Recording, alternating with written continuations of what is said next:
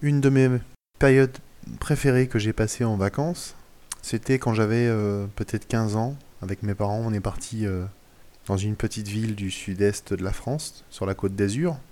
Et euh, on avait loué une petite maison au bord de la mer. Et je me rappelle le matin, je me levais tôt avec mon père et on allait pêcher des oursins au bord, au bord de l'eau. Donc on mettait un masque avec des tubas et on plongeait et on allait, on allait pêcher des, des oursins le long des, des rochers. Ensuite, euh, l'après-midi, souvent, on, allait en famille à la mer. Mais avant ça, donc le matin, quand on revenait, euh, on prenait une douche et puis on, se reposait, on, faisait des, des activités euh, ludiques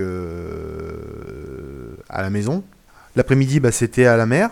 Le soir, des fois, on allait à la fête foraine et on mangeait une glace, on sortait pour pour, euh, pour se balader le long, le long de la mer, encore une fois. Et voilà, et on se couchait relativement tard. Et ça tous les jours, pendant deux semaines, c'était génial.